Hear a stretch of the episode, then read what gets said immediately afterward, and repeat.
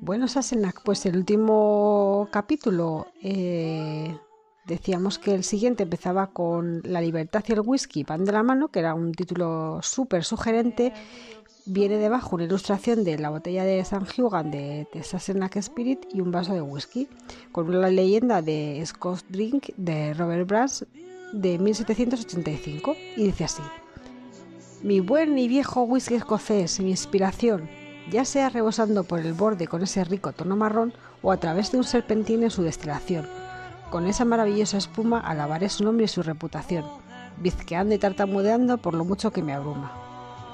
Graham. Entramos en el, en Gladside Inn, que data del siglo XVI, donde hasta hace poco colgaba el cartel de No Hawker of Campbell, que significa que los vendedores ambulantes ni a los miembros de ese clase les permitía el acceso. Es extraño estar en un pub a las 9 de la mañana. Me recuerda las fiestas, me recuerda las fiestas en las que me despertaba con veintipocos años. El lugar apesta a bebidas rancias, aunque faltan las personas desmayadas en el suelo. Está vacío, a excepción de la banda. Cuatro hombres en una esquina rodeados de instrumentos que parecen fuera de lugar. Sam me presenta a Richard Goslam de la Scott Malt Whisky Society o SMWS, Sociedad de Whisky Escocés de Malta, quien, ante, quien tiene ante él sobre la mesa varias botellas de whisky y vasos de cata. El hígado se me tensa. De joven siempre bebía cerveza. Fue lo primero que me tomé con 15 años en el pub local de One Oak de Frimlin, en Surrey. Empecé con las Lager y luego me pasé a la Sale. Me encantaba la Deuchars IPA, una exquisita birra escocesa, y he probado muchas en Escocia.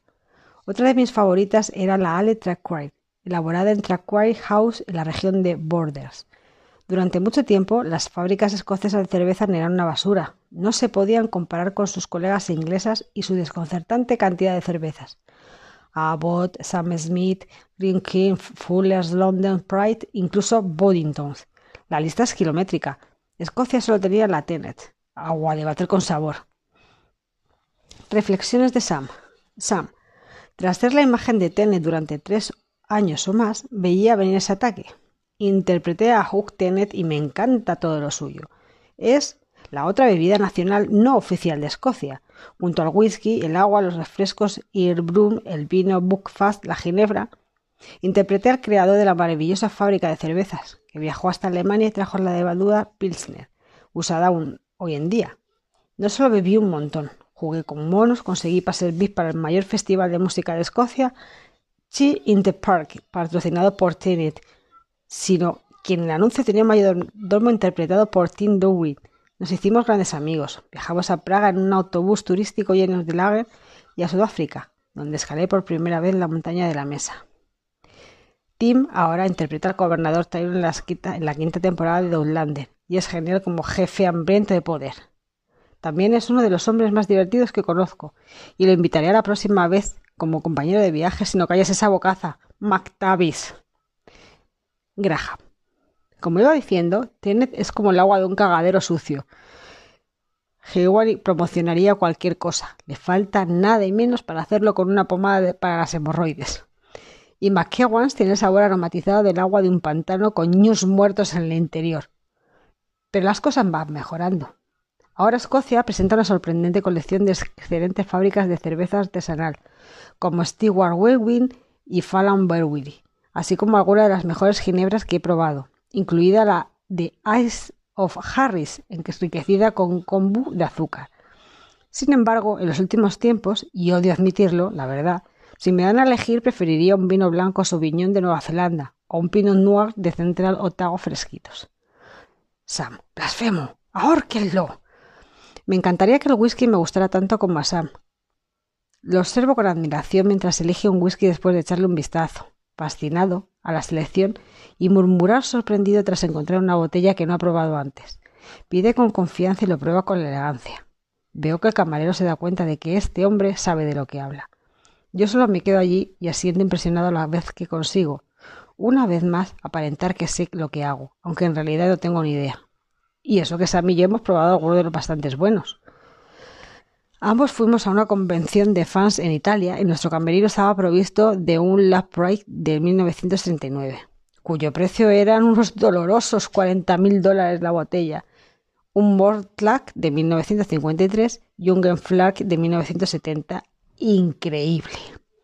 Ahora, Richard y Sam están esperando a que elija qué whisky quiero probar. Y tampoco es que no me guste. Por favor, no me malinterpretéis. Pero es que no sé lo que prefiero a las 9 de la mañana, mientras trato de recuperarme de una resaca y tras un viaje a manos de Hewan que me ha revuelto las tripas. Señalo uno al azar. Richard me da un vaso. Sam tiene las fosas nasales sobre el suyo e inspira las notas de Escocia, como un nariz profesional, un trabajo real en la industria del perfume. Algunos tienen la napia asegurada en millones de libras. Además, el de la azotea oxidada tiene su propio whisky. ¿No lo sabéis? Claro que sí. La loción para después del afeitado está en proceso. Nah, en serio. Reflexiones de Sam. Necesitas un toque de Hero by Hewan, porque hueles a viejo borracho. Ya veo que todavía tienes el desayuno en el ganate. Esperaba más de ti. La concentración para conducir una barca con ruedas me ha dejado muerto de sed, o como decimos por estos lares, tengo el tragadero seco. Richard, metiendo un vaso con whisky Strength, de 27 años, destilado en la península de Black Ice, en el norte de las Tierras Altas, con una graduación suave de 46,9 de alcohol. Todos, ¡Slanda! ¡Salud! Graham me mira, avergonzado mientras le da un sorbo. Le cuesta tragar. Richard nos explica que Strength significa que no está diluido en agua. Me encantan los licores fuertes, que pesan sobre la lengua y parecen especiales. Si soy incondicional del whisky, basta con olerlo y olfatear los azúcares y sabores para disfrutarlo. El líquido de tono claro adquiere el color y el sabor de cada barril. Por ejemplo, a roble francés, puesto que muchos han envejecido en barricas que contenían anteriormente bourbon o vino dulce. Mientras se añeja, el whisky se intensifica y se vuelve más equilibrado y menos salvaje, con notas de azúcar y mantequilla, canela, miel, cuero, cítricos y tabaco. El olor os transportará. Graham, me recuerdas a Gilly Golden. Sam, ¿a quién? Graham, no importa, es anterior a tu época. Un corte de pelo parecido. Richard nos recomienda añadir cierta cantidad de agua al whisky cast strength, lo que descompone los aceites y desprende más sabor. Scott Whisky. Ninguna otra bebida debe su nombre a un país. Por eso el whisky es más que un licor. Cuando me siento nostálgico me sirvo una copita. Me reconforta porque el olor me trae recuerdos de Escocia y el sabor me transporta a casa. Forma, parte, una parte importante de la cultura escocesa y se ha producido en todo el mundo durante cientos de años. En el pasado, antes de la ley de licencia de 1780, muchos escoceses de las tierras altas destilaban su propio aguardiente, sobre todo en el nordeste de Escocia, debido a la proximidad con las granjas de cereales.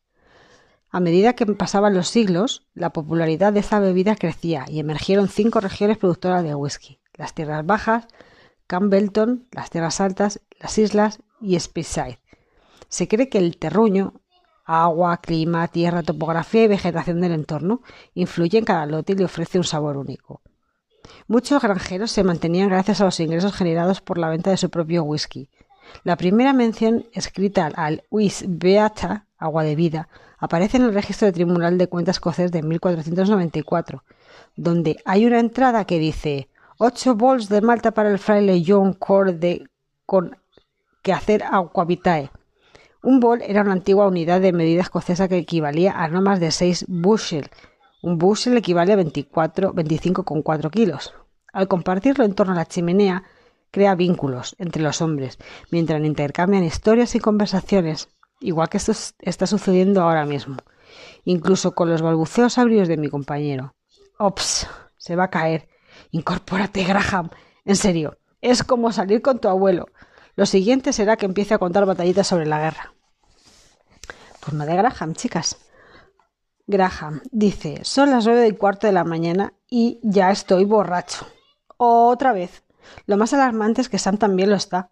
Perseveramos con el whisky traído de todas las regiones productoras. Comenzamos con la malta más suave, lo que me hace sentir como si estuviera haciendo gárgaras con el gas de un mechero pero con cada copita se vuelve más delicioso y ofrece un sabor distinto hasta el final.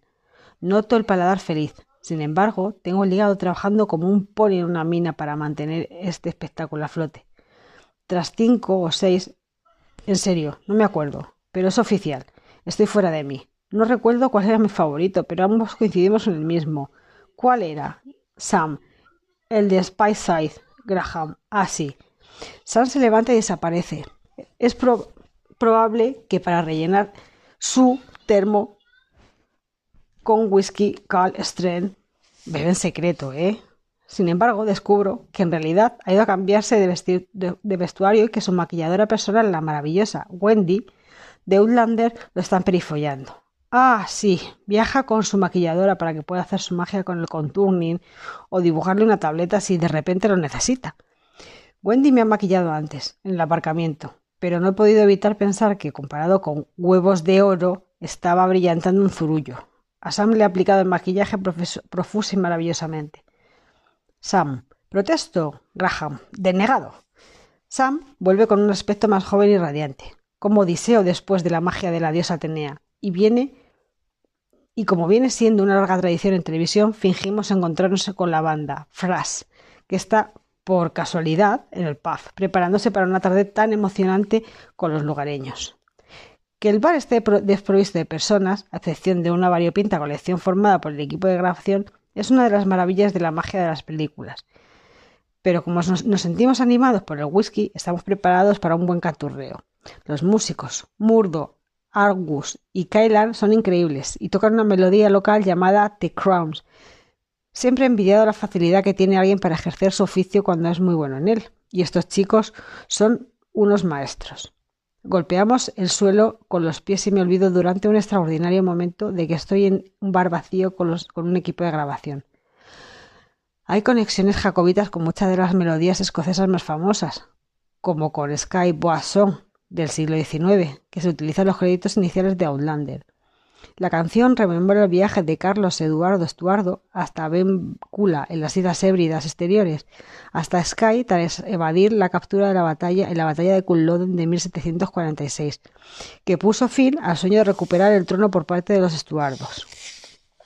Sam, el joven pretendiente, escapó vestido de mujer. Era un hombre adelantado a su época.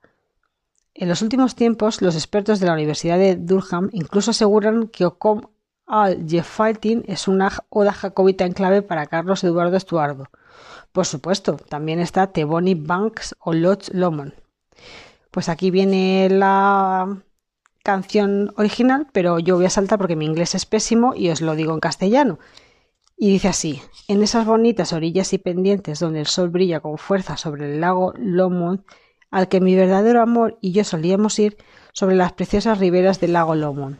Y el estribillo, y tú tomarás la vía alta y yo tomaré la vía baja, y estaré en Escocia antes que tú, pero mi verdadero amor y yo nunca volveremos a ver las preciosas riberas del lago Lomond. Turno de Sam. Sam. Se ha ido al país de las hadas. No parece que sea las diez de la mañana ni que estemos en medio de un rodaje.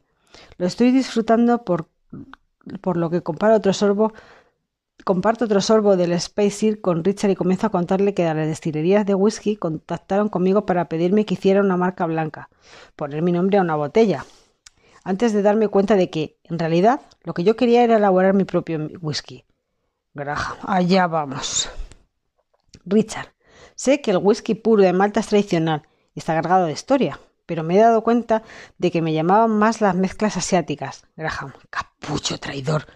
Eran suaves, ricas y deliciosas, por lo que pensé que había un nicho de mercado inexplorado para un buen whisky escocés blended mezclado. Y durante los últimos dos años, mi socio de negocios, Alex, el alemán, y yo hemos viajado por Escocia para visitar las destilerías de las tierras bajas, hasta Inverness y las tierras altas, Graham, todo un regalo.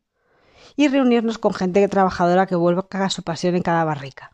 Fue un viaje agotador, ya que pasamos muchos días en la carretera mientras colaborábamos con nuestros socios internacionales y, por supuesto, realizábamos múltiples catas en cada parada. Alguien tenía que hacerlo. Graham, preparaos para el anuncio. Queríamos crear algo exclusivo, algo que nos devolviera a las tierras altas de Escocia. Una hoguera que arde, el viento y la lluvia que golpean en la ventana, nuestro logo es el unicornio, el animal nacional de Escocia y el más fuerte de todos los animales. El único capaz de vencerlo es el león. Solo puede domarlo la una virgen. El espíritu del unicornio capta el orgullo y pasión que siente por Escocia. Graham.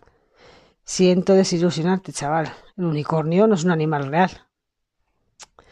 Ay, Entonces, en plena noche, me desperté con una revelación. He aquí. Así nació el whisky Sassenach. Graham. ¿Suena la opción para después del afeitado? Richard. ¿Puedo llamarte Rich? El Sassenach es un inconformista, un forastero y alguien que no solo quiere integrarse. Está inspirado en los paisajes de las tierras altas, las antiguas cimas, los valles ocultos y la creciente bruma matinal. El agua fresca y la firmeza del roble corren por sus venas. Graham. Oh, venga ya. Lo envejecemos en barricas de madeira, por lo que el rico carácter afrutado subyace, subyacente se encuentra en la primera línea de la mezcla. La nariz captará el aroma rebosante a frutas cítricas, almendras y vainilla. Me enorgullece decir, Rich, que ganó el doble oro en una cata ciegas en la San Francisco World Spirit Competition, competición mundial de bebidas alcohólicas de San Francisco, en 2020. Sí, lo sé. Increíble, ¿verdad? Además, ganamos otro doble de oro por el diseño de la botella y el embalaje. Eso es mucho oro, Richie. Pero oye, te prometo que cuando lo pruebes te acariciará el paladar con melocotón, albaricoque, miel, azúcar y mantequilla para acabar con el toque dulce e inconfundible de la canela y la nuez mascada. Graham. Como tu tío en la afición y amigo en la vida real, te recomiendo que dejes ya esas tonterías sobre la creciente bruma matinal y las caricias en el paladar. Siempre está con lo mismo, patrocinando productos. Por la cantidad de cosas que le regalan, me imagino su habitación como un outlet. Seguramente tiene un Audi en el baño.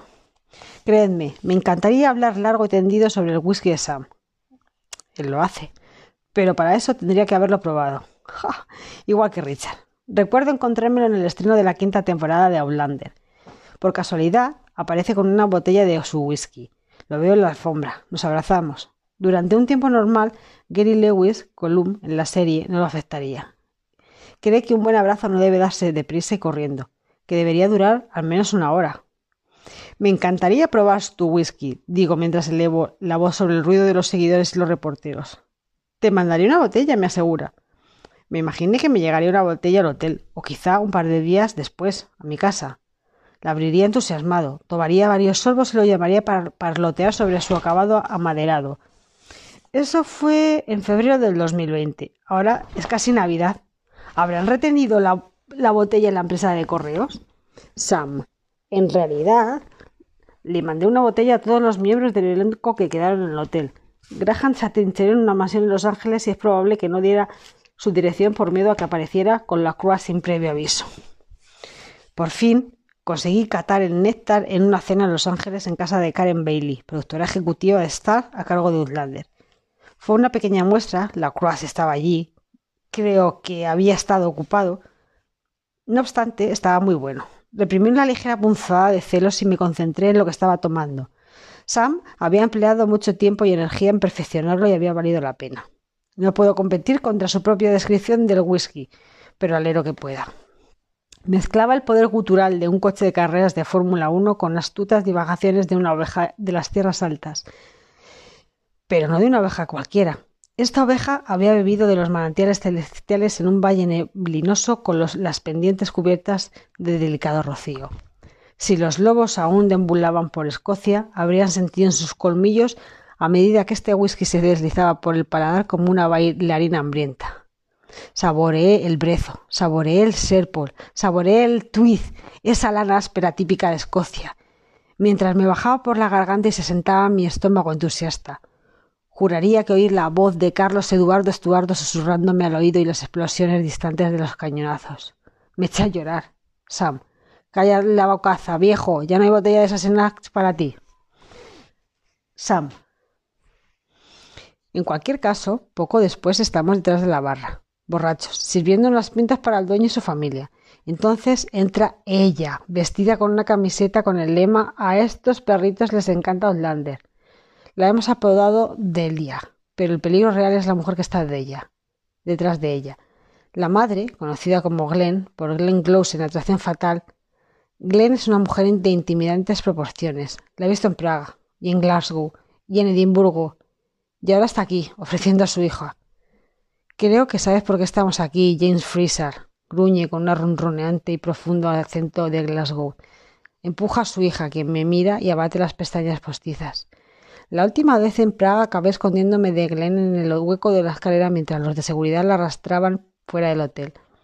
Graham sigue sirviendo pintas y diciendo gilipolleces mientras me escabullo al servicio de caballeros y huyo hacia el aparcamiento. Me deslumbra la cegadora luz de las diez y media de la mañana. Miro hacia la autocaravana y saco las llaves del bolsillo, pero de ninguna manera podré conducirla. Joder. Michelle está detrás de mí. Ya ha previsto nuestra incapacidad transitoria, por lo que nos pide que nos montemos en la parte trasera de la autocaravana. John conducirá, anuncia. Le digo que necesitamos marcharnos de allí porque hay como groupies in situ y pretende poseerme de igual manera ilegal, como capitán Jack Randall. Michelle lo entiende. Entra en el puff y regresa con Graham a quien, igual que a mí, le deslumbra el sol como a, a un ícaro calvito. No ve, por lo que corre la dirección incorrecta. Ella le tira de la camiseta verde aceituna y lo redirige hacia la seguridad de la autocaravana. Michelle vuelve a por Richard que se apresura hacia el vehículo como si estuviera en el campo de batalla con balas increíbles, invisibles. Se sube a la autocaravana de un salto. Dirígete hacia el lugar donde trataremos sobre las, destilerías ilegales, dice Michelle. John, que ahora está en el asiento del conductor, pone en marcha el motor. Glenn y Delial salen a toda velocidad del puff, al mismo tiempo que desaparecemos en una, en una nube de polvo. Ha estado cerca, demasiado cerca. Sin entrar en mucho detalle, diré que la mayoría de los seguidores de Outlander son encantadores y muy normales, pero hay uno o dos que piensan que soy Jamie Fraser de verdad y que ellos son mi verdadero amor, o que debería casarme con Claire, Katrina Wolf. Sé que a Graham daría un riñón por tener este tipo de atención, pero a veces es abrumador. Asegura que varios grupos lo, acosaron tras el Tartan Party, desfile de tartanes, en Nueva York del 2015, pero eso solo son imaginaciones suyas. Mientras nos dirigimos a nuestro próximo destino, desplomado sobre sofás en la parte trasera de la autocaravana, veo a un hombre que camina por la carretera y que es la viva imagen de la Croix. ¿Es ese Duncan? No puede ser. Mm, Duncan dijo que iba a hacer senderismo, comenta Graham. Para ser sinceros, no me los imagino, ni a él ni al irlandés, llegando al final de la calle, mucho menos subiendo a una montaña. Saco la botella y se ofrezco a McTavish. Graham, no, no puedo, no debo un segundo después. Oh, venga, vale. Le da un trago y otro, antes de que pasemos a evocar la noche en que Duncan Lacroix se cayó sobre la mesa de cristal de Graham. Estábamos rodando la primera temporada de Outlander, en el 2014, cuando la señora McTavish nos invitó a ir desde Glasgow a Edimburgo. Era el domingo anterior a un ensayo preliminar y había organizado una cata de whiskies en línea para que los seguidores participaran a través de las redes sociales y básicamente se emborracharan junto al elenco. Graham me mandó el siguiente correo electrónico. Para San Juan. Hola, chaval. He ido a una tienda muy buena de whisky y me han recomendado cinco botellas de Speyside. Borlach, de 21 años. Binriach, de 15 años. Binrins, de 15 años. Glenfarclas, 105. Craig Yachia, de 18 años. Yo compraré el Morlack y el Craig Le voy a pedir a Maril que compre el Benrin ¿Podrías encargarte tú del Grand Flash? Conseguiré que la Croix se haga con el otro. O quizás, ¿podrías comprarlo yo todos luego echamos cuentas? Os veo mañana a las 7 de la tarde en el restaurante. G. La mayoría de nosotros había estado trabajando a diario y todavía estábamos a día 12 de la quincena. Cansados pero contentos, habíamos terminado un bloque, dos episodios grabados conjuntamente, y a la mañana siguiente comenzábamos con la grabación de otro episodio doble con el director y director de fotografía nuevos. El elenco y un par de productores, apiñados en varios taxis negros desde Glasgow, llegamos al restaurante que había elegido Graham, un japonés con sushi. Con ganas nos pusimos hasta arriba de sake y cervezas a poro. Duncan se puso al mando y cuando llegamos al palacio de Graham íbamos borrachos como cubas.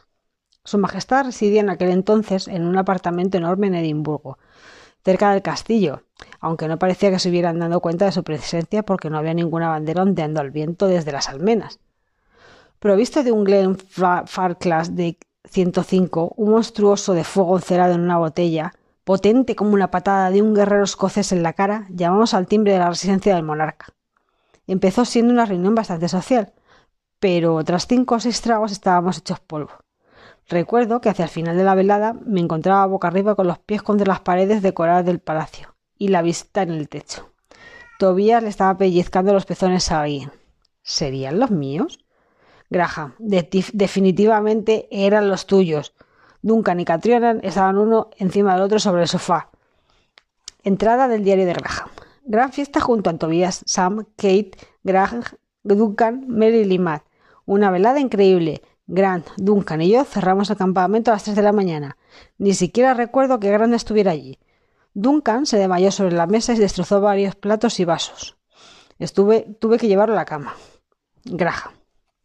En mi opinión, la culpa fue del saque. Nos lo bebimos como si fuera agua. Vale la pena mencionar el, prodigioso aguante de Catriona con las bebidas. Cuando llegamos al apartamento, mis hijas estaban dormidas y mi, por aquel entonces mujer, se unió a nosotros para tomar un par de copas antes de retirarse a la cama de forma sensata. Intentamos y no lo logramos. Perdonad, chicas. Hablar con lucidez ante la cámara sobre la variedad de sabores de los distintos whiskies. Matt Roberts trató con valentía de subir una publicación en las redes sobre lo que estábamos haciendo. Es probable que escribiera emborrachándonos, pedo, mamados, fallo renal, no sé hablar con coherencia, mis labios no responden. en cierta medida me sorprendió que las cinco botellas, de las cinco botellas solo quedara algo del whisky y dos de ellas al final de la noche. Creo que Sam se llevó una y dejó la otra, de la que se hizo cargo Duncan. Después de que se cayera sobre la mesa de café de cristal, me parece que se peleó con el, con el, de sonido, lo llevé a la cama. Conseguí quitarle los zapatos y lo dejé roncando como un macho cabrío. Me puse la alarma. Cuatro horas después desperté a Duncan. Había un coche en el exterior para llevarlo al rodaje. El conductor pensó que estaba de broma cuando se acercó a trompicones al vehículo. No lo estaba. Me retiré a mi cómoda cama de matrimonio para disfrutar del día de descanso. Había organizado la velada con sumo cuidado para que coincidiera con mi tiempo libre. Sam. A la mañana siguiente me encontré de camino al trabajo con el cinturón puesto en el coche de conductor de Kate, quien estaba patas arriba en el asiento trasero. Se había quedado dormida y seguía ciega mientras corríamos a toda velocidad hacia el estudio para el ensayo preliminar. Me había hinchado de agua y no pensaba con claridad, mientras la oía reír y soltar carcajadas del asiento de atrás. Irrumpimos en el estudio y nos dirigimos a nuestros puestos. No estaba seguro de que Katrina pudiera hablar. Tenía los ojos vidriosos y se le caía la baba, la cabeza hacia adelante. Mientras leía las acotaciones, le di un codazo. Quizá, porque estaba pendiente de ella, no me di cuenta de lo resacoso que estaba yo, pero sudaba como un cerdo y me aferraba a cada palabra con la intención de darle algún significado. Construir una frase o seguir la historia iba más allá de mis entendederas, ya que es evidente que se veía con la melopea.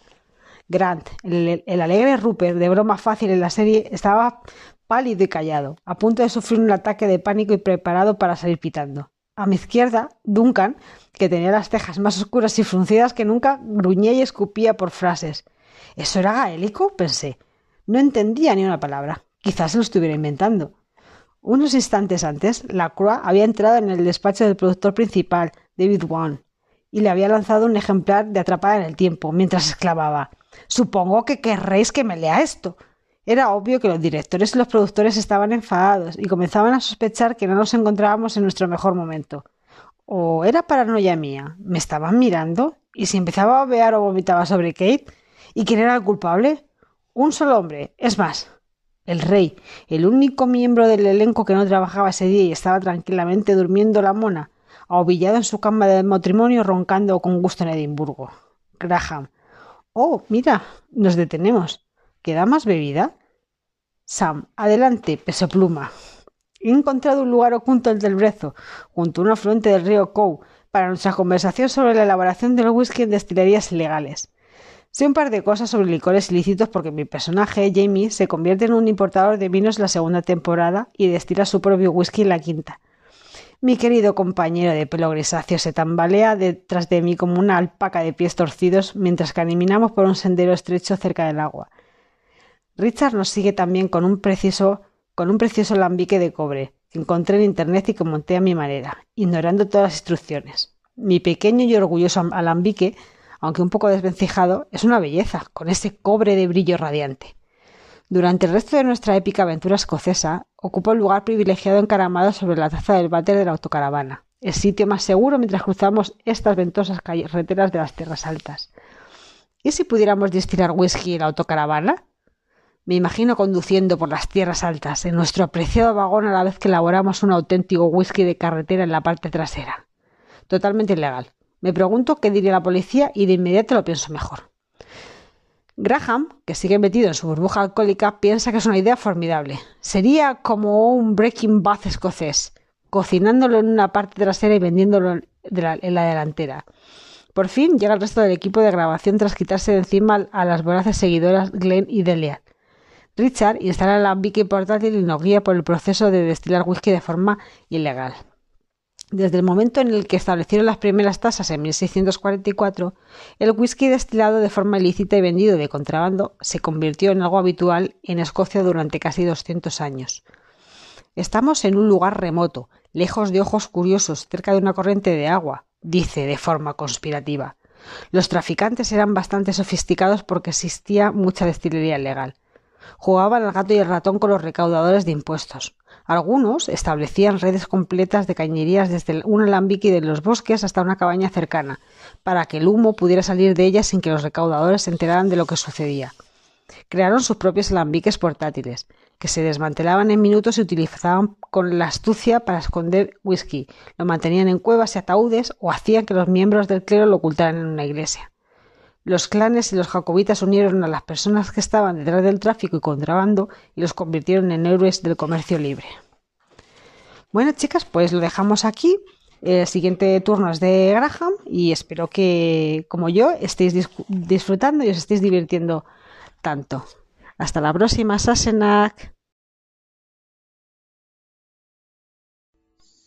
Bueno, Sassenach, pues el último capítulo eh, Decíamos que el siguiente empezaba con La libertad y el whisky pan de la mano, que era un título súper sugerente.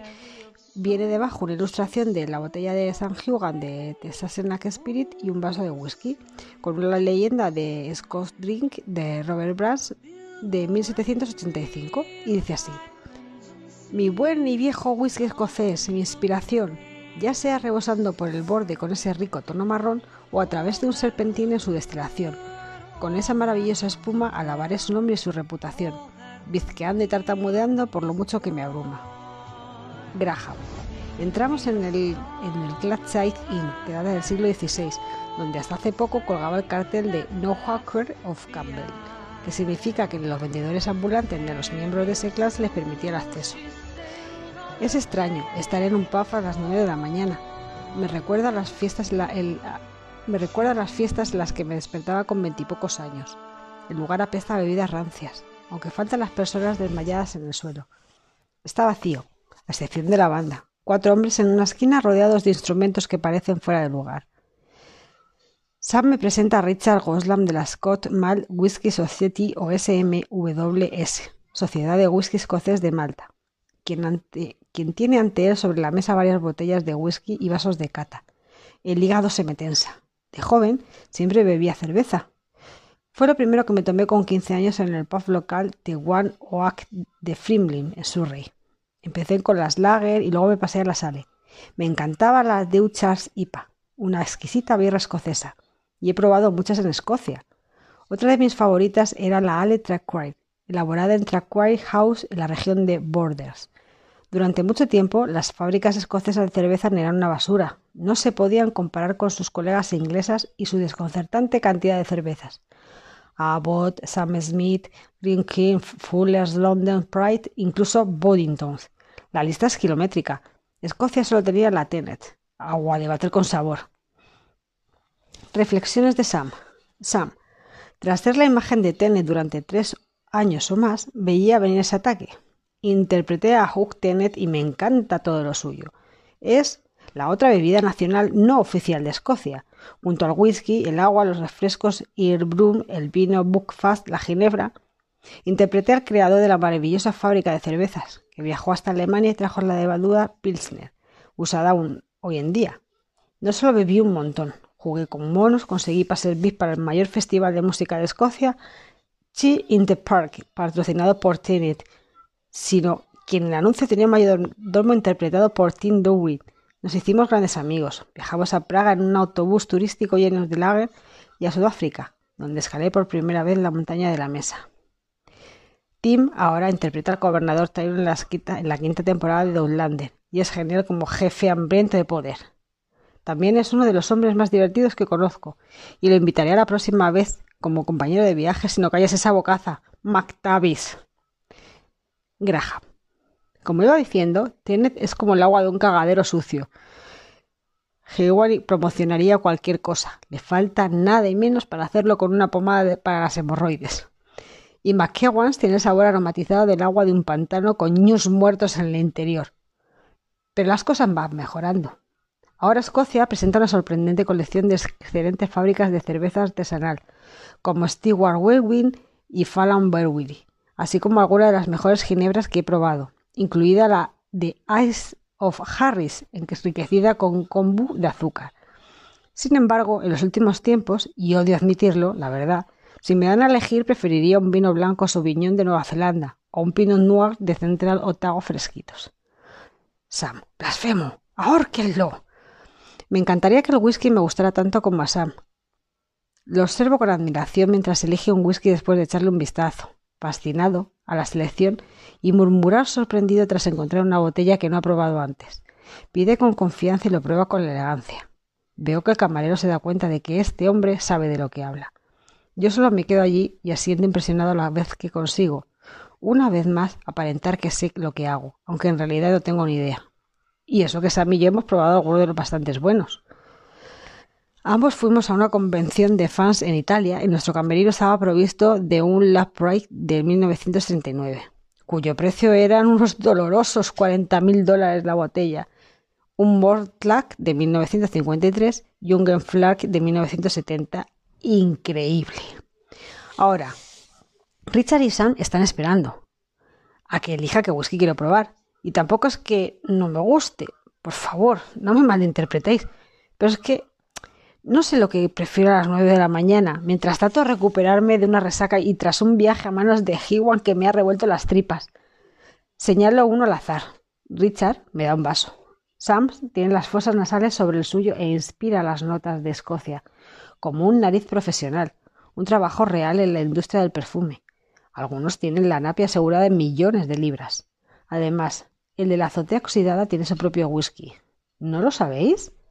Claro que sí. La loción para después del afeitado está en proceso. Nah, en serio. Reflexiones de Sam.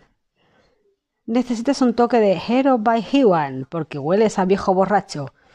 Ya veo que todavía tienes el desayuno en el ganate. Esperaba más de ti. La concentración para conducir una barca con ruedas me ha dejado muerto de sed. O como decimos por estos lares, tengo el tragadero seco. Richard, metiendo un vaso con whisky, Strength, de 27 años, destilado en la península de Black Ice, en el norte de las Tierras Altas, con una graduación suave de 46,9 de alcohol. Todos, ¡Slanda! ¡Salud! Graham me mira, avergonzado mientras le da un sorbo. Le cuesta tragar. Richard nos explica que Cask Strength significa que no está diluido en agua. Me encantan los licores fuertes, que pesan sobre la lengua y parecen especiales. Si sois incondicionales del whisky, basta con olerlo y olfatear los azúcares y los sabores para disfrutarlo. El líquido de tono claro adquiere el color y el sabor de cada barril. Por ejemplo, a roble francés, puesto que muchos han envejecido en barricas que contenían anteriormente bourbon o vino dulce. Mientras se añeja, el whisky se intensifica y se vuelve más equilibrado y menos salvaje, con notas de azúcar y mantequilla, canela, miel, cuero, cítricos y tabaco. El olor os transportará. Graham, me recuerdas a Gilly Golden. Sam, ¿a quién? Graham, no importa. Es anterior a tu época. Un corte de pelo parecido. Richard nos recomienda añadir cierta cantidad de agua al whisky cast strength, lo que descompone los aceites y desprende más sabor. Scott Whisky. Ninguna otra bebida debe su nombre a un país. Por eso el whisky es más que un licor. Cuando me siento nostálgico me sirvo una copita. Me reconforta porque el olor me trae recuerdos de Escocia y el sabor me transporta a casa. Forma, parte, una parte importante de la cultura escocesa y se ha producido en todo el mundo durante cientos de años.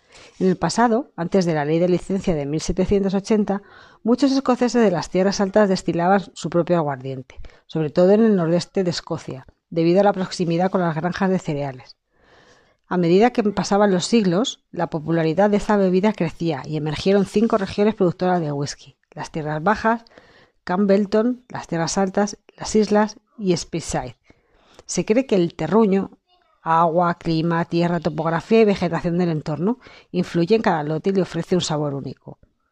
Muchos granjeros se mantenían gracias a los ingresos generados por la venta de su propio whisky. La primera mención escrita al Wis Beata, agua de vida, aparece en el registro de Tribunal de Cuentas escocés de 1494, donde hay una entrada que dice ocho bols de malta para el fraile John Core de con que hacer agua vitae. Un bol era una antigua unidad de medida escocesa que equivalía a no más de 6 bushel. Un bushel equivale a 24, 25,4 kilos. Al compartirlo en torno a la chimenea, crea vínculos entre los hombres, mientras intercambian historias y conversaciones, igual que esto está sucediendo ahora mismo, incluso con los balbuceos abrios de mi compañero. Ops, se va a caer. Incorpórate, Graham. En serio, es como salir con tu abuelo. Lo siguiente será que empiece a contar batallitas sobre la guerra. Pues no de Graham, chicas. Graham dice, son las nueve y cuarto de la mañana y ya estoy borracho. Otra vez. Lo más alarmante es que Sam también lo está. Perseveramos con el whisky traído de todas las regiones productoras. Comenzamos con la malta más suave, lo que me hace sentir como si estuviera haciendo gárgaras con el gas de un mechero. Pero con cada copita se vuelve más delicioso y ofrece un sabor distinto hasta el final. Noto el paladar feliz. Sin embargo, tengo el hígado trabajando como un pony en una mina para mantener este espectáculo a flote.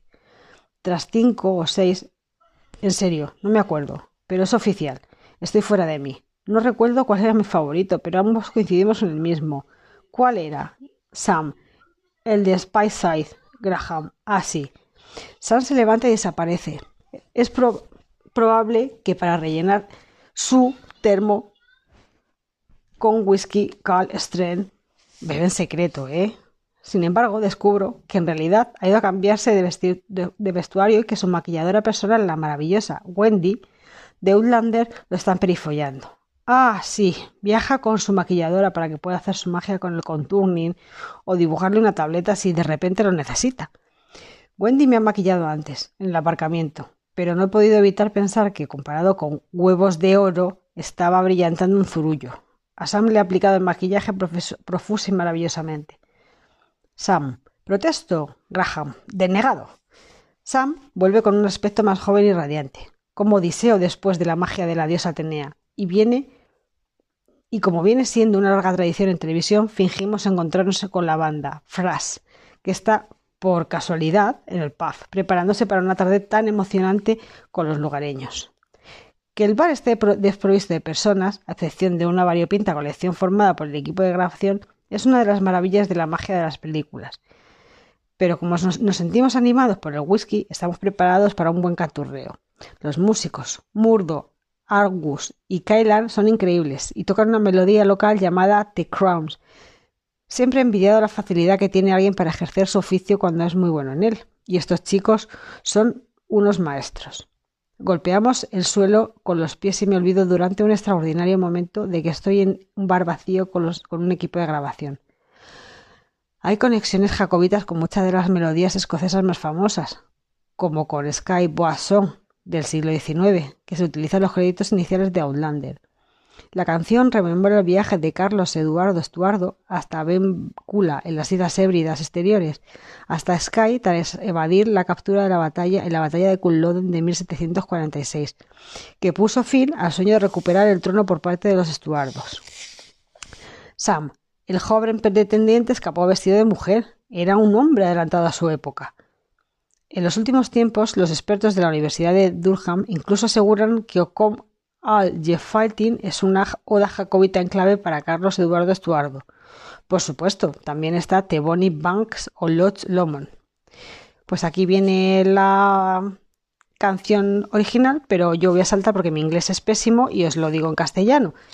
Y dice así, en esas bonitas orillas y pendientes donde el sol brilla con fuerza sobre el lago Lomond, al que mi verdadero amor y yo solíamos ir sobre las preciosas riberas del lago Lomond. Y el estribillo, y tú tomarás la vía alta y yo tomaré la vía baja, y estaré en Escocia antes que tú, pero mi verdadero amor y yo nunca volveremos a ver las preciosas riberas del lago Lomond. Turno de Sam. Sam, se ha ido al país de las hadas. No parece que sea las diez de la mañana ni que estemos en medio de un rodaje. Lo estoy disfrutando por, por lo que comparo otro sorbo comparto otro sorbo del Space con Richard y comienzo a contarle que las destilerías de whisky contactaron conmigo para pedirme que hiciera una marca blanca, poner mi nombre a una botella, antes de darme cuenta de que, en realidad, lo que yo quería era elaborar mi propio whisky. Graham, allá vamos. Richard, sé que el whisky puro de Malta es tradicional y está cargado de historia, pero me he dado cuenta de que me llamaban más las mezclas asiáticas. Graham, capucho traidor. Eran suaves, ricas y deliciosas, por lo que pensé que había un nicho de mercado inexplorado para un buen whisky escocés blended mezclado. Y durante los últimos dos años, mi socio de negocios, Alex, el alemán y yo, hemos viajado por Escocia para visitar las destilerías de las tierras bajas, hasta Inverness y las tierras altas, Graham, todo un regalo. Y reunirnos con gente trabajadora que vuelva a su pasión en cada barrica. Fue un viaje agotador, ya que pasamos muchos días en la carretera mientras colaborábamos con nuestros socios internacionales y, por supuesto, realizábamos múltiples catas en cada parada. Alguien tenía que hacerlo. Graham, preparaos para el anuncio. Queríamos crear algo exclusivo, algo que nos devolviera las tierras altas de Escocia. Una hoguera que arde, el viento y la lluvia que golpean en la ventana. Nuestro logo es el unicornio, el animal nacional de Escocia y el más fuerte de todos los animales. El único capaz de vencerlo es el león. Solo puede domarlo la una virgen. El espíritu del unicornio capta el orgullo y pasión que siente por Escocia. Graham, Siento desilusionarte, chaval. El unicornio no es un animal real. Ay, entonces, en plena noche me desperté con una revelación. He aquí. Así nació el whisky Sassenach. Graham. Suena la opción para después del afeitado. Richard, ¿puedo llamarte Rich? El Sassenach es un inconformista, un forastero y alguien que no solo quiere integrarse. Está inspirado en los paisajes de las tierras altas, las antiguas cimas, los valles ocultos y la creciente bruma matinal. El agua fresca y la firmeza del roble corren por sus venas. Graham. Oh, venga ya. Lo envejecemos en barricas de madeira, por lo que el rico carácter afrutado subyace, subyacente se encuentra en la primera línea de la mezcla. La nariz captará el aroma rebosante a frutas cítricas, almendras y vainilla. Me enorgullece decir, Rich, que ganó el doble oro en una cata ciegas en la San Francisco World Spirit Competition, Competición Mundial de Bebidas Alcohólicas de San Francisco, en 2020. Sí, lo sé. Increíble, ¿verdad? Además, ganamos otro doble de oro por el diseño de la botella y el embalaje. Eso es mucho oro, Richie.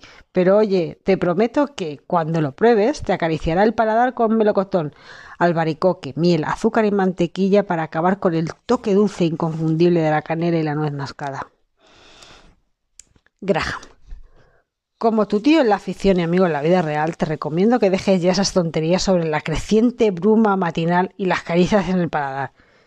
Siempre está con lo mismo, patrocinando productos. Por la cantidad de cosas que le regalan, me imagino su habitación como un outlet. Seguramente tiene un Audi en el baño. Creedme, me encantaría hablar largo y tendido sobre el whisky de Sam. Él lo hace. Pero para eso tendría que haberlo probado. Igual que Richard. Recuerdo encontrármelo en el estreno de la quinta temporada de Outlander. Por casualidad, aparece con una botella de su whisky. Lo veo en la alfombra. Nos abrazamos. Durante un tiempo normal, Gary Lewis, Colum, en la serie, no lo afectaría. Cree que un buen abrazo no debe darse deprisa y corriendo, que debería durar al menos una hora. Me encantaría probar tu whisky, digo mientras elevo la voz sobre el ruido de los seguidores y los reporteros.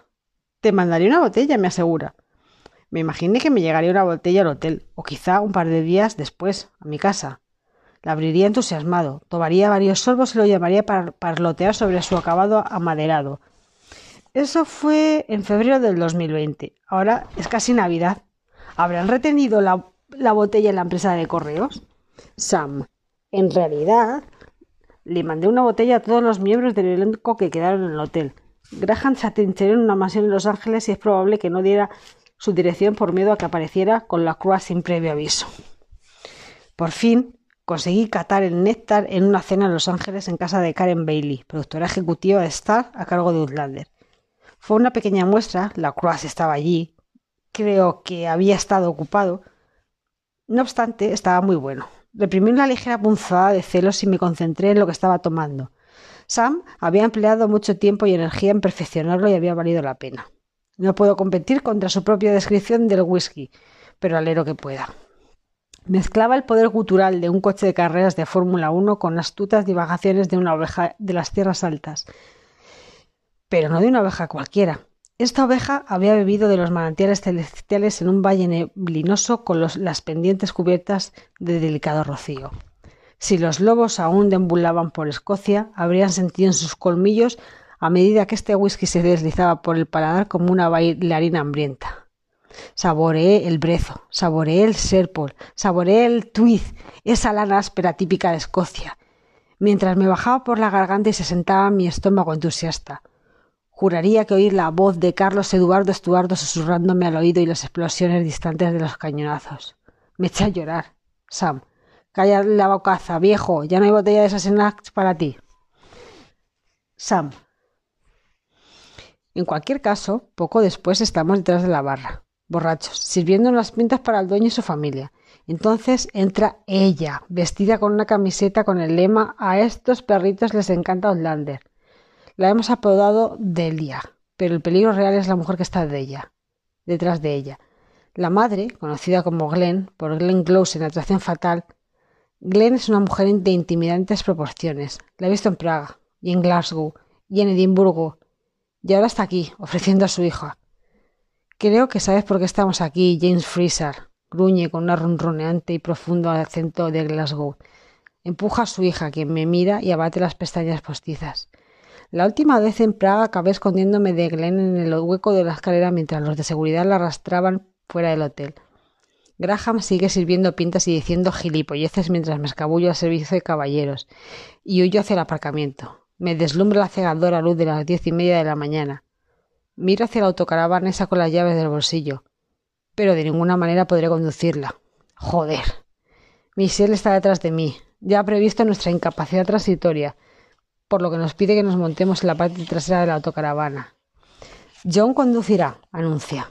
Le digo que necesitamos marcharnos de allí porque hay como grupis in situ y pretende poseerme de igual manera ilegal, como capitán Jack Randall, Michelle lo entiende. Entra en el puff y regresa con Graham a quien, igual que a mí, le deslumbra el sol como a, a un Ícaro calvito. No ve, por lo que corre la dirección incorrecta. Ella le tira de la camiseta verde aceituna y lo redirige hacia la seguridad de la autocaravana. Michelle vuelve a por Richard, que se apresura hacia el vehículo como si estuviera en el campo de batalla con balas increíbles, invisibles. Se sube a la autocaravana de un salto. Dirígete hacia el lugar donde trataremos sobre las, destilerías ilegales, dice Michelle. John, que ahora está en el asiento del conductor, pone en marcha el motor. Glenn y Delial salen a toda velocidad del puff, al mismo tiempo que desaparecemos en una, en una nube de polvo. Ha estado cerca, demasiado cerca. Sin entrar en mucho detalle, diré que la mayoría de los seguidores de Outlander son encantadores y muy normales, pero hay uno o dos que piensan que soy Jamie Fraser de verdad y que ellos son mi verdadero amor, o que debería casarme con Claire, Katrina Wolf. Sé que a Graham daría un riñón por tener este tipo de atención, pero a veces es abrumador. Asegura que varios grupos lo, acosaron tras el Tartan Party, desfile de tartanes, en Nueva York del 2015, pero eso solo son imaginaciones suyas.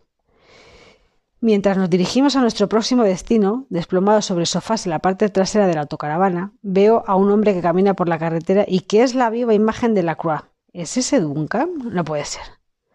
Mm, Duncan ni dijo que iba a hacer senderismo, comenta Graham. Para ser sinceros, no me los imagino, ni a él ni al irlandés, llegando al final de la calle, mucho menos subiendo a una montaña. Saco la botella y se la ofrezco a McTavish. Graham, no, no puedo, no debo un segundo después. Oh, venga, vale. Le da un trago y otro, antes de que pasemos a evocar la noche en que Duncan Lacroix se cayó sobre la mesa de cristal de Graham. Estábamos rodando la primera temporada de Outlander, en el 2014, cuando la señora McTavish nos invitó a ir desde Glasgow a Edimburgo.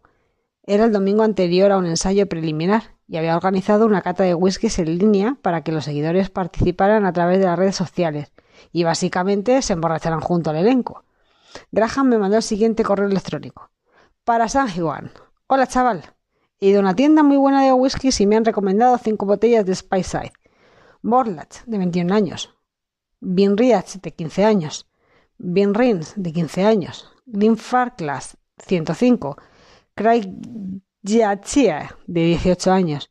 Yo compraré el Morlack y el Craig eh, le voy a pedir a Maril que compre el Benrin. ¿Podrías encargarte tú del Grand Flash? Conseguiré que la Croix se haga con el otro. O quizás, ¿podrías comprarlo yo todos luego echamos cuentas? Os veo mañana a las 7 de la tarde en el restaurante. G. La mayoría de nosotros había estado trabajando a diario y todavía estábamos al día 12 de la quincena.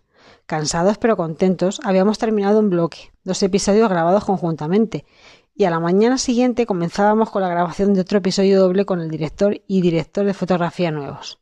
El elenco y un par de productores, apiñados en varios taxis negros desde Glasgow, llegamos al restaurante que había elegido Graham, un japonés con sushi. Con ganas nos pusimos hasta arriba de sake y cervezas a puero. Duncan se puso al mando y cuando llegamos al palacio de Graham íbamos borrachos como cubas. Su Majestad residía en aquel entonces en un apartamento enorme en Edimburgo, cerca del castillo, aunque no parecía que se hubieran dado cuenta de su presencia porque no había ninguna bandera ondeando al viento desde las almenas. Provisto de un Glen Farclas de 105, un monstruoso de fuego encerado en una botella, potente como una patada de un guerrero escocés en la cara, llamamos al timbre de la residencia del monarca. Empezó siendo una reunión bastante social, pero tras cinco o seis tragos estábamos hechos polvo. Recuerdo que hacia el final de la velada me encontraba boca arriba con los pies contra las paredes decoradas del palacio y la vista en el techo. Tobías le estaba pellizcando los pezones a alguien. ¿Serían los míos? Graham, definitivamente eran los tuyos. Duncan y Catriona estaban uno encima del otro sobre el sofá. Entrada del diario de Graham. Gran fiesta junto a Tobias, Sam, Kate, Graham, Duncan, Mary y Matt. Una velada increíble. Grant, Duncan y yo cerramos el campamento a las tres de la mañana. Ni siquiera recuerdo que Grant estuviera allí. Duncan se desmayó sobre la mesa y destrozó varios platos y vasos. Tuve que llevarlo a la cama. Graham. En mi opinión, la culpa fue del saque. Nos lo bebimos como si fuera agua. Vale la pena mencionar el, prodigioso aguante de Catriona con las bebidas. Cuando llegamos al apartamento, mis hijas estaban dormidas y mi, por aquel entonces mujer, se unió a nosotros para tomar un par de copas antes de retirarse a la cama de forma sensata. Intentamos, y no lo logramos. Perdonad, chicas. Hablar con lucidez ante la cámara sobre la variedad de sabores de los distintos whiskies. Matt Roberts trató con valentía de subir una publicación en las redes sobre lo que estábamos haciendo. Es probable que escribiera emborrachándonos, pedo, mamados, fallo renal, no sé hablar con coherencia, mis labios no responden. en cierta medida me sorprendió que las cinco botellas, de las cinco botellas solo quedara algo del whisky y dos de ellas al final de la noche. Creo que Sam se llevó una y dejó la otra, de la que se hizo cargo Duncan. Después de que se cayera sobre la mesa de café de cristal, me parece que se peleó con el, con el de sonido lo llevé a la cama. Conseguí quitarle los zapatos y lo dejé roncando como un macho cabrío. Me puse la alarma. Cuatro horas después desperté a Duncan. Había un coche en el exterior para llevarlo al rodaje. El conductor pensó que estaba de broma cuando se acercó a trompicones al vehículo. No lo estaba. Me retiré a mi cómoda cama de matrimonio para disfrutar del día de descanso. Había organizado la velada con sumo cuidado para que coincidiera con mi tiempo libre.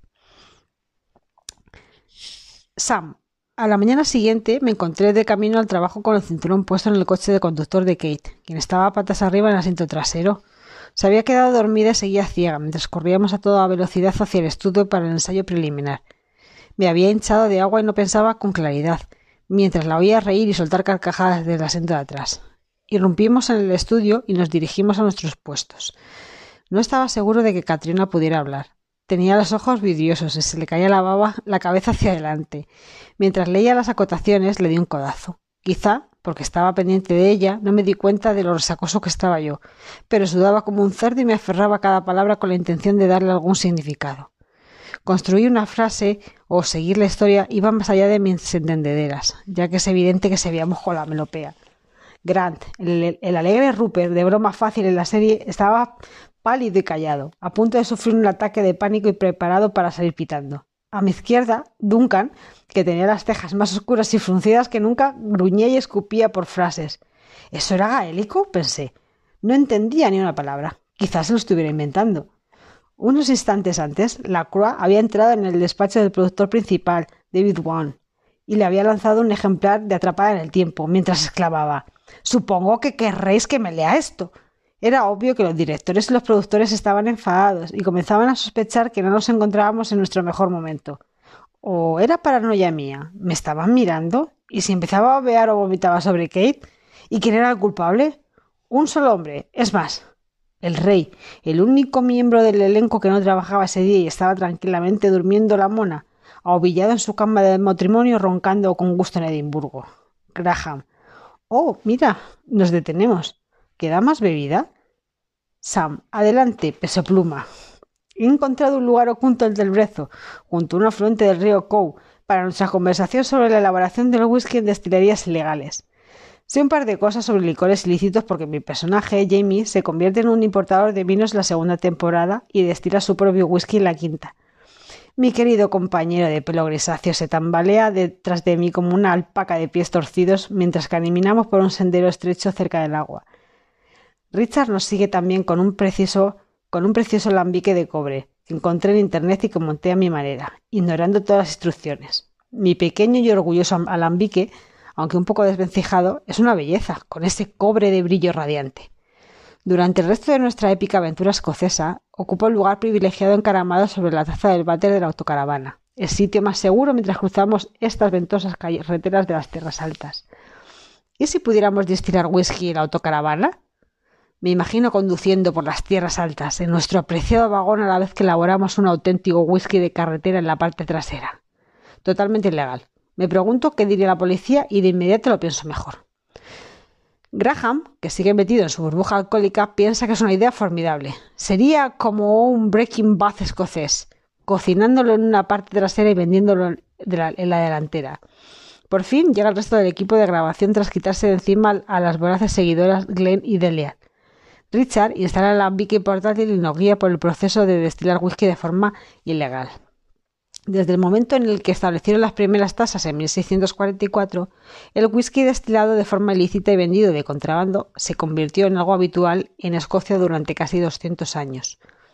Estamos en un lugar remoto, lejos de ojos curiosos, cerca de una corriente de agua, dice de forma conspirativa. Los traficantes eran bastante sofisticados porque existía mucha destilería legal. Jugaban al gato y el ratón con los recaudadores de impuestos. Algunos establecían redes completas de cañerías desde un alambique de los bosques hasta una cabaña cercana, para que el humo pudiera salir de ellas sin que los recaudadores se enteraran de lo que sucedía. Crearon sus propios alambiques portátiles, que se desmantelaban en minutos y utilizaban con la astucia para esconder whisky, lo mantenían en cuevas y ataúdes o hacían que los miembros del clero lo ocultaran en una iglesia. Los clanes y los jacobitas unieron a las personas que estaban detrás del tráfico y contrabando y los convirtieron en héroes del comercio libre. Bueno, chicas, pues lo dejamos aquí. El siguiente turno es de Graham y espero que, como yo, estéis disfrutando y os estéis divirtiendo tanto. Hasta la próxima, Sassenach. Bueno, pues vamos allá con el turno de Graham y dice Graham, sus divagaciones empiezan diciendo, es divertido que Robert Raby Barnes, 1759-1796, el aclamado poeta de Escocia, trabajara como recaudador de impuestos en sus últimos años para pagar las facturas. Bones dijo, los escoceses pensaban que los impuestos eran opresivos y la resistencia entre ellos positiva y patriótica. Supongo que los aborrecían sobre todo porque los imponían de forma indirecta a los ingleses. El Acta de Unión de 1707 impuso tasas siete veces mayores que en Inglaterra sobre algunos bienes, y ese IVA siguió siendo elevado durante el siglo XVIII para llenar las arcas de la corona con el fin de financiar las disputas contra los franceses. En 1786, Barnes escribió The Author Ernest Great Empire, donde acuñó el verso inmortal La libertad y el whisky van de la mano, que se usó como título para uno de los episodios de Outlander, tercera temporada, quinto episodio. Dirigido a los muy honorables representantes escoceses de la Cámara de los Comunes, es prácticamente una súplica para que redujeran los impuestos.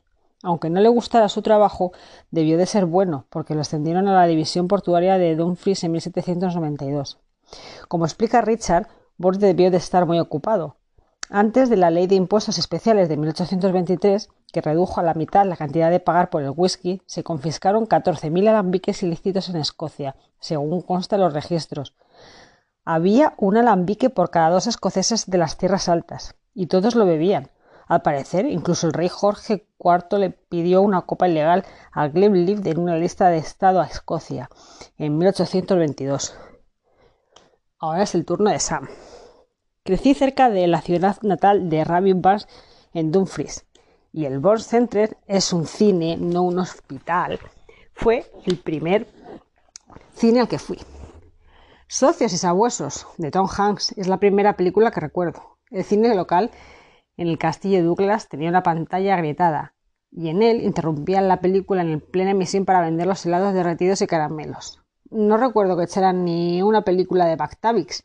Sam, bien, ya basta de hablar de bebidas, ahora toca luchar. Graham, necesito una siesta, Sam. Eso se puede arreglar. Los mejores cócteles de Sam. Sam, estábamos cerca de la playa de Fairmont Miramar, en Santa Mónica, para la noche de bars de los BAFTA, Los Ángeles de 2020. Le pedimos a un buen amigo mío, Tim Robinson del Twist London, un barman excelente y galardonado que creara algunos cócteles Sassenach. Se le ocurrieron estas dos maravillas. Sassenach Hill Ball, 60 mililitros de whisky Sassenach, 60 mililitros de té de verbena de limón hervido al gusto, 7,5 mililitros de miel. Rellenarlo con aproximadamente 80 mililitros de agua con gas de flor, de Sauco Fever Tea o similar, entre 6 u 8 gotas de bitter de limón. Decoración: una cáscara de limón en forma de espiral larga, servir en vaso de trago alto con un solo cubito de hielo alargado. Y Terrabi, 50 mililitros de whisky Sassenach, 10 mililitros de jerez Tío Pepe, 15 mililitros de vermú dulce, cochitorino similar, 10 mililitros de licor de cereza, sangre, morlaco o cherry airing, si no está disponible, bruma de mezcal, utilizar un pulverizador sobre la bebida, decoración, una cereza al marrasquino luxardo, remover y servir una copa de globo margarita. Y a continuación, un cóctel eterno con la mínima dificultad. Sassenach Old Fashioned, 50 mililitros de whisky Sassenach, un terrón o cucharadita de azúcar o edulcorante si se prefiere, entre 24 y 32 gotas de bitter angostura, una rodaja de naranja, decoración, piel de naranja, servir en un vaso de trago alto con un solo cubito de hielo. Los 10 que sean 11 mejores consejos de Dulca la cura para una legendaria noche de fiesta. 1. Antes de salir de casa, llena el estómago con una rebanada de pan y una pinta de leche entera. Nada de esa mierda desnatada. 2. Toma vitamina B12. ¿Quién sabe por qué? 3. Llena los bolsillos con cosas que avergonzarían a Black Jack, por si tienes suerte. 4. Bebe dos copas de cualquier licor antes de cerrar la puerta de casa. 5. Encuentra un colega que esté incluso peor de la cabeza que tú, por ejemplo, el irlandés. 6. Llega pronto al bar. Comparte pintas y chupitos. 7. Carga a tope la pinta de tu colega y luego bébetela tú mismo. 8. Asegúrate de no orinar en la calle mirando la ventana del restaurante en el que tu director está disfrutando de una cena con su mujer. 9. Allana tu propia casa porque se te han olvidado las llaves. 10. Comienza una pelea con la persona a la que has invitado en tu apartamento a tomar más vino. Y 11. Amenaza con matar a tu jefe.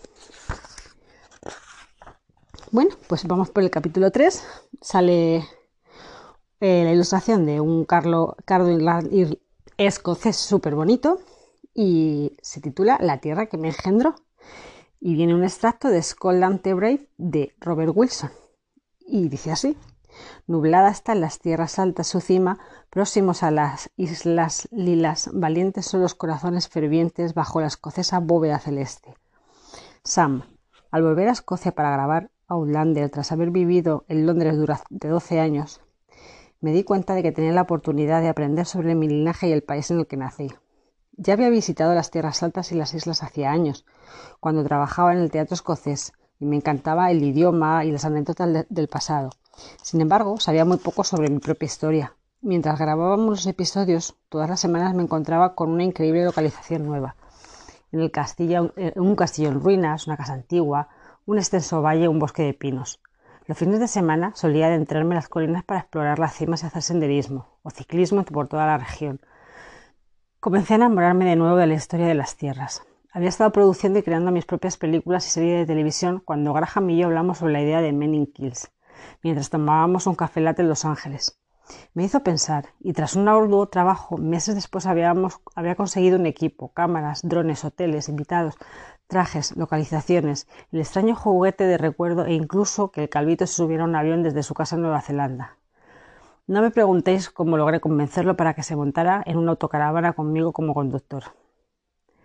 De este modo, mientras Graham se está tomando su late de emergencia en un área de descanso en Glencoe para recuperar los niveles de azúcar y cafeína, quiero volver a los orígenes de Escocia, que se remontan al momento en que los glaciares abren camino a través de Gran Bretaña. Escocia creó un lugar inhóspito hasta que el hielo se derritió, alrededor del año 9600 a.C. Bueno, quizá no tengamos que remontarnos tan atrás, pero sí que necesitamos un poco de contexto histórico para que el viaje y hacernos para el viaje y hacernos una idea de cómo son los escoceses de las tierras altas, por lo que comenzaremos con la invasión romana del siglo I después de Cristo, cuando los romanos alcanzaron la región de lo que hoy se conoce como Borders, se encontraron con los lugareños, los aterradores pictos y los gaélicos, conocidos como escotos por los invasores. Los romanos no tuvieron muy en cuenta a estos salvajes, por lo que crearon una vasta pared de piedra, el muro de Adriano, en el año 122 después de Cristo para mantener a los bárbaros alejados de sus togas de diseño y sus gafas de Gucci. Los escotos y los pictos detrás del muro no tenían en gran consideración a los romanos de pelo láceo con su pasta y sus modales modernos, y estas tribus antiguas no iban a abandonar sus tierras sin luchar y convertirse con esclavos o monos que les pagaran. Esperad, chicas, porque ahora viene un montón de páginas con fotos a todo color. Ahora os termino la frase, os describo las fotos. Nos hemos quedado en la, frase de los escotos y los pictos. Salen mis maravillosos padres Alec y Ellen McTavish alrededor de 1947, que son los padres de Graham. Papá, Susan, Alec y mamá con un perplejo Graham cuando era bebé en 1961. Cuando tenía un año intentando darle sentido a la vida en 1962. Jazz en color. Eh, bueno, pues fotos de, de Graham cuando era jovenzuelo eh, en la película del Hobbit, a lomos del caballo en un lander. Eh, sale cuando encima de una barcaza, que si tenéis la oportunidad de mm, volver a ver la película de Rambo, de, con Stallone en el 2008 sale la barcaza, que es verdad. Eh, pero vamos, es que sale... Claro, es, es otro Graham McTavish, o sea, no es que no te fijas en él. Y luego, pues bueno, en diferentes eh, caracterizaciones como El Santo de los Asesinos, una serie de MC. Y bueno, pues luego recogiendo diferentes premios, diferentes escenas de, de Men Y bueno, pues está, está chulo. No me lo esperaba, la verdad. Me ha pillado un poco, como lo estoy leyendo con vosotras, pues me he pillado un poco. Pero bueno, pues retomo la frase de los escotos y los pictos detrás del muro no tenían en gran consideración a los romanos de pelo láceo, con su pasta y sus modales modernos, y estas tribus antiguas no iban a abandonar sus tierras sin luchar ni convertirse en esclavos o monos que le pagaran impuestos. De esta forma les patearon los culitos italianos. Se produjeron muchas redadas y batallas hasta que los romanos, hartos de estos caledonios cascarrabias, empujaron a los rebeldes más allá del cinturón central de Escocia, entre el fiordo de Fort y el de Clyde, antes de construir otra pared, el muro de Antonino, el de en el, en el 142 después de Cristo. Graham, eso estaba muy bien. ¿Has ido a la biblioteca? Sam, no. Principalmente lo he sacado de los libros de Asteris, el señor de Abrara Curtis. Ah, ya decía yo. Graham, creo que es extraordinario pensar que el Imperio Romano fue capaz de conquistar Europa a lo largo y ancho, pero nunca consiguieron hacerse con Caledonia, nombre que los romanos le pusieron a Escocia. Los escoceses se rieron del muro de Adriano y llevaron a cabo redadas para robar los rebaños de la frontera, además de ocasionar violencia generalizada hasta el final del reinado romano, 383-410 después de Cristo, Cuando los romanos por fin se largaron a casa derrotados y en números rojos, ahí fue cuando los gaélicos se hicieron con el oeste de Escocia y Gales y se establecieron en Dal Rialta, mientras varios reyes pictos controlaban el resto de Escocia. En el siglo VI se enviaron misioneros a Escocia desde Irlanda y Roma, con Agustín de Canterbury en el año 596 después. Y los pictos se convirtieron al cristianismo y crearon el Sinti, similar al hockey sobre hierba. Se incrementaron las fricciones entre los pictos y los gaélicos paganos, por lo que se produjeron muchas escaramuzas, pero las dos partes acabaron uniéndose en el siglo IX contra un enemigo común, los vikingos, que invadieron Escocia de manera intermitente entre los siglos VIII y XV. Los vikingos fueron un pueblo que dejó mucha cultura en Escocia, además de que también les gustaba andar a la greña. Sam, a mí incluido, Graham. Creo que violar a una joven campesina tras quemar su pueblo no cuenta en realidad como dejar mucha cultura. Sam dice, a mí incluido, Graham. Creo que violar a una joven campesina tras quemar a su pueblo no cuenta en realidad como dejar mucha cultura. Es obvio que hace mucho tiempo existió una preciosa moza llamada Hyugan que cayó rendida ante un saqueador vikingo, porque me enorgullece anunciar que soy un 3,7% noruego, aunque no lo suficiente para sentirlo como hogar. Es evidente que hay ciertas similitudes entre los paisajes de mis dos naciones reconocidas. Solo necesitas fijarte en el Grit Glin lagonés o en los fiordos de Escandinavia para darte cuenta. De hecho, la palabra inglesa frit, fiordo, proviene del noruego fjord, que es estuario. Además, muchos clanes llevan el nombre de sus antepasados. Mac Ivor, hijo de Ivor, Macaulay, hijo de Olaf, y Macasli, hijo de Aseir. Siempre me fascina oír palabras escocesas con origen escandinavo, como grit, llanto, en, ojo, que en, mirada, y quizá el término más escocés de todos, proveniente del noruego antiguo kilt, significa arremeter. Cuando era niño estaba obsesionado con los vikingos. En el vecindario cercano de Klinkonsubstive, eh, perdonadme, pero es que esto no hay un Cristo que lo pronuncie, estableció una excavación arqueológica y recuerdo a la perfección que me dejaron desenterrar con un pincel los huesos de un asentamiento vikingo. Aunque no encontré ningún tesoro escondido ni antiguas armas mágicas, sí que hallé los fragmentos de hueso que, según me aseguró el paciente arqueólogo, procedían de la cena de un guerrero vikingo barbudo. Graham. Durante la época de los vikingos saqueadores, Kenneth MacAlpin, primer rey de Escocia, unificó el reino de Escocia en el año 843 después de. También en ese periodo emergieron los clanes de las tierras altas, aunque la mayoría no se legitimaron hasta los siglos XII o XIII. La vida de los clanes tiene sus raíces en los druidas y los celtas con la palabra gaélica clan, que significa hijos, formados en el en torno a la consanguinidad, lazos de sangre, identidad y sensación de pertenencia los miembros eran esencialmente parte de una, de una familia enorme y extensa, y a veces muy disfuncional. Los clanes tenían más que ver con la supervivencia de un paisaje inhóspito y tumultuoso que con la raza o la nacionalidad. Los miembros se organizaban alrededor de un jefe del clan, un líder territorial que gobernaba sobre hombres libres que no pertenecían a ninguna clase en concreto, con derechos igualitarios. Había esclavos, pero nunca pertenecían a la tribu, solo eran unos pobres desafortunados secuestrados. La mayoría de los jefes de los clanes eran elegidos, y si no daban la talla podían destituirlos. A uno de ellos en el siglo XVII lo destituyeron, porque mientras robaban ganado a un clan vecino en mitad de un invierno gélido, cometió la temeridad de hacerse una almohada con hielo para dormir por la noche. El resto de los muchachos se mostraron tan horrorizados y asqueados por esta debilidad que simplemente se deshicieron de él. ¿Has visto, Willy, una almohada de hielo? Probablemente también quiera un osito de peluche y que lo arropemos.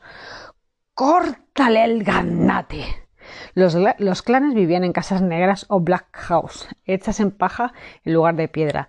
Luego se construyeron castillos medievales como el castillo Liox del clan Mackenzie en Outlander, gracias a los beneficios del comercio internacional que desde el siglo XIII era inmenso. El bacalao y el salmón se llevaban en grandes barriles en barcos desde Aberdeen hasta Hamburgo. La piel y la lana se intercambiaban por vino y otros lujos en Flandes y Brujas, y se criaba ganado para vender y exportar, lo que se convirtió en una, gran fuente de riqueza para muchos jefes de clanes. Sin embargo, el ganado fue también la primera causa de violencia entre clanes. La herencia se transmitía a través de, de algo llamado tanistry, por la que un primo o hermano la recibía antes de que un hijo. Y en cuanto al matrimonio, los primeros celtas creían en el amor libre. No había matrimonios, y a los niños los criaba todo el clan. Nadie sabía en realidad quién era el padre, y no les importaba. A los chicos se les daba la independencia a los 14 años, pero no se les consideraba hombres hasta que no tuvieran barba. Sam. Sin embargo, vale la pena mencionar que mientras tanto a los pictos del lado este de Escocia, también de origen celta, les encantaban los matrimonios y practicaban el matrilinaje, porque las tierras, los bienes, los títulos se, se cedían por línea materna pero los gaélicos vivían en una enorme comuna hippie, aunque con dolorosa violencia y esclavitud. La tierra no pertenecía a nadie, a ningún individuo. No obstante, ganarse la vida en terrenos áridos y marginales a través de constantes batallas por recursos y territorios ocasionaba una gran violencia, y la oportunidad a los jefes de los clanes para reivindicar su dominio sobre las familias locales, quienes aceptaban su predilección a cambio de comida y dinero.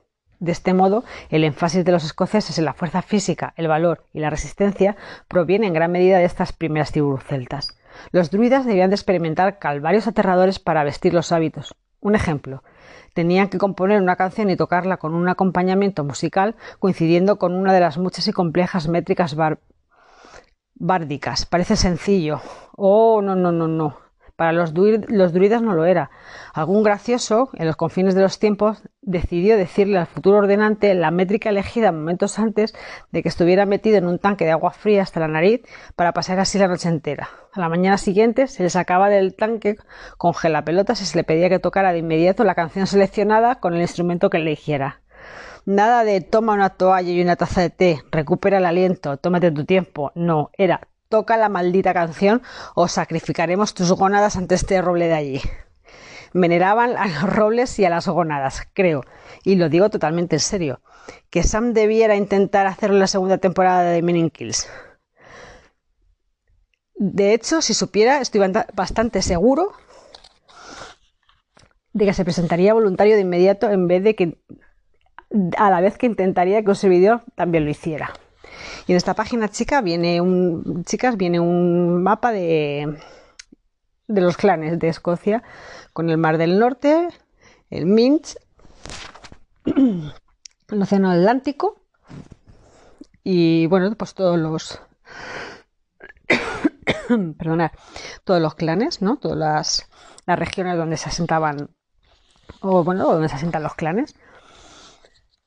Continuamos. Sin embargo, en el siglo XVI la vida de los clanes comenzó a cambiar. Las alianzas matrimoniales se volvieron un medio para fortalecer pactos políticos sin consolidar riquezas y poder. No había elecciones para ser jefes. La propiedad común seguía existiendo, pero empezaban, empezaron a cobrar elevadas rentas y así aparecieron las estructuras de las clases. Los taxmen eran aquellos que tenían parcelas y trabajaban en granjas que alquilaban al jefe y que podían subarrendar a otros. Bajo esta clase estaban los cotars, que se organizaban en municipios, pequeñas agrupaciones de casas, cada uno con bastante tierra para sembrar diversos granos y tener un par de vacas. Los jefes no eran solo arrendadores, sino que tenían mucho más poder. Con una jurisdicción hereditaria podían imponer leyes, junto a los encantos del pozo y la horca, contra los criminales para ahogar a las mujeres y colgar a los hombres. Podían ahorcar y encarcelar a cualquiera, vaya. De este sistema de clanes surgieron los guerreros, rápidos en el ataque y salvajes en los combates cuerpo a cuerpo. Aquello llevó a los hombres a esforzarse para ser campeones individuales. Se los animaba a pelear y se esperaba que lo hicieran como animales feroces en combate, por el instinto salían adelante y se apresuraban para luchar y confiaban en las oportunidades en el lugar de, la astucia. Si no tenían ningún combate a mano, los escoceses de las tierras altas no dudaban en provocarlo. Un robo de ganado o cualquier excusa insignificante para empezar una guerra de 350 años, por ejemplo. Sam. Los años, eh, entre los años, los años entre 1300 y 1600 albergaron una gran violencia en las tierras altas debido a las conocidas como guerra de clanes. Bandas tribales que guerreaban y normalmente se daban de tortas al estilo mafioso, gobernadas por los códigos de lealtad absoluta, respeto y honor, además de por ley. No robarás las vacas de tu vecino o te cortaré la cabeza. Una insigne contienda se produjo entre los MacLeod y los MacDonalds. En 1577 hubo una terrible masacre en la isla de Eig, y ahora os explico por qué echaron a tres jóvenes maglíos de la isla tras probar una serie de movimientos arriesgados para ligar con unas lugareñas. Los MacDonald no se andaban con chiquitas, por lo que ataron de pies y manos a los jóvenes MacLeod antes de meterlos en una barca y dejarlos a la deriva, hasta que finalmente la marea los arrastró hacia Dubigan. El jefe de los MacLeod estaba que trinaba por el trato que habían recibido los chicos, y de, inmediato partió hacia ahí con una serie de hombres para intercambiar unas palabras con los MacDonald. Al saber que los MacLeod estaban en camino, como un cártel mexicano salido de narcos, el clan de McDonald al completo se escondió en la cueva del francés, al sur de la isla. Sin embargo, los MacLeod rastrearon las huellas hasta su escondite. Los McDonald se negaron en redondo a salir y compartir una charla, por lo que los MacLeod encendieron una hoguera de paja y helechos a la entrada y asfixiaron a los 350 McDonald del interior. Por casualidad pasé muchos veranos de mi infancia en la isla de Eik y visité la cueva unas cuantas veces. Tras caminar a través de las dunas cantoras, la, arena chilla con cada paso y junto al enorme esqueleto descompuesto de una ballena a la entrada de la cueva es difícil de localizar. Si te cuelas por un pequeño agujero, te encontrarás con una enorme caverna. Es bastante profunda en la oscuridad es difícil ver lo grande que es, pero algunos antiguos huesos de ovejas en el suelo revelan que su, capacidad es mayor al número de muertos pero algunos agujeros de hueso de ovejas en el suelo revelan que su capacidad es mayor al número de muertos de los McDonald. Un año después, en 1578, la contienda entre los McDonald y los MacLeod continuó, esta vez en la isla de Skye. Empecinados en conseguir la revancha por la masacre de la cueva de Ick, los MacDonald que sobrevivieron atracaron sus ocho barcos en la bahía de Admore, rodearon la iglesia local y le prendieron fuego. Todos los devotos se quemaron vivos a excepción de una joven que escapó por una ventana. Al ver el humo, los MacLeod se apresuraron hacia la iglesia y los MacDonald retrocedieron hasta los barcos. Pero la marea había bajado, por lo que los botes estaban sobre las rocas y los MacLeod los tenían rodeados. De nuevo, todos los McDonald murieron. Pero bueno, se recuperaron siglos después con las hamburguesas, ¿verdad? Sus cuerpos estaban colocados en línea junto a una zanja de hierba, y la zanja se desplomó sobre ellos, una modalidad rápida pero insensible de enterramiento. Alexander Cameron, La Historia of Traditional, Traditional of Sky, 1892. Fue un acontecimiento realmente brutal. Graham. Con esta reputación aterradora y violenta, no es de extrañar que Jacobo VI de Escocia, 1566-1625, creyera que los escoceses de las tierras altas eran unos bárbaros y que había sangre maldita en las islas. Recomendaba que se les tratara como a lobos o jabalíes, que por cierto era un rey escocés y un estuardo, por supuesto, los escoceses de las tierras altas no eran unos bárbaros y en los siglos XV y XVI ya habían viajado al extranjero y sabían hablar francés, incluso a menudo también italiano. Los niños recibían educación, tenían hogares profusamente amueblados y era muy probable que eligieran un Burdeos antes que un whisky. Eran propensos a alardear. MacLeod de Harris hizo una apuesta con el rey Jacobo V, asegurándole que él tenía candelabros más refinados y una mesa más grande. Después de que el rey le enseñara su mesa de banquetes, MacLeod lo invitó y Harris e hizo que cien hombres formaran un círculo en torno a la mesa, cubierta con un mantel, con piñas encendidas para ofrecer iluminación. MacLeod ganó la apuesta. El misterio en torno a Escocia simplemente se niega a aceptar la realidad de una raza muy práctica, de personas que tomaban decisiones a partir de un firme interés por sí mismos y de lealtad a sus amistades y familiares. Ahora a continuación viene la cronología de reyes y reinas de Escocia. Empieza por Roberto I Bruce de 1306 a 1329, David II, Roberto II, Roberto III, Jacobo I, Jacobo II, Jacobo III, Jacobo IV, Jacobo V, María I María Estuardo, Jacobo VI o Jacobo I de Inglaterra, que aquí ya es cuando empieza la chichaca, el rey Carlos I, el rey Carlos II, el rey Jacobo II, Guillermo III y la reina María II, la reina Ana 1702-1714, el rey Jorge I 1714-1727, el rey Jorge II 1727-1760, el rey Jorge III 1760-1820, Jorge VI, Guillermo La reina Victoria, el rey Eduardo VII, Jorge V, Jorge VI y la reina Isabel II, hasta, como bien sabéis, la actualidad. Eh, el turno de Sam. Cuando William Wallace comenzó una revolución contra Eduardo I en 1297, interpretando de forma brillante por Mel Gibson, ya sabéis, el hijo de Escocia, en la épica película de Braveheart, en la, Escocia reinaba el rey Roberto I Bruce, que apoyaba la revuelta de Wallace. Roberto Bruce, el tipo duro, continuó hasta derrotar a la armada inglesa en la batalla de Bagnogmook en 1314, lo que garantizó la independencia de Escocia, que se convirtió en el Estado soberano. Por supuesto, sabemos que no duró mucho. Hay un monumento en memoria de Bruce erigido cerca del espectacular castillo fortificado de Stirling. Mientras corría el maratón de Stirling en 1218, yo no, por supuesto, sino Sam, que es, eh, son las divagaciones de Sam, eh, llevaba casi 30 kilómetros recorridos, por lo que las piernas comenzaban a arderme. Capté un retazo del monumento a Wallace, indica el lugar de la batalla del puente de Stirling, donde derrotó a los ingleses y se convirtió en un héroe nacional, además de recibir el mote de El Guardián de Escocia. Se supone que blandía una espada mandoble de Claymore que medía más de metro de medio metro, sería más alta que Dowling, el enano gruñón, y era un guerrero aterrador. Hoy en día se puede visitar su monumento y a través de una estrecha escalera de caracol de 246 peldaños se alcanza a la cima desde donde se puede disfrutar de una ventosa vista espectacular. Es una buena recompensa tras el paseo, pero no lo hagáis después de correr un maratón. De este modo, llegamos a la casa de Estuardo, de la misma familia que el príncipe Carlos Eduardo, dinastía que subió al trono en 1371 y gobernó Escocia durante tres siglos.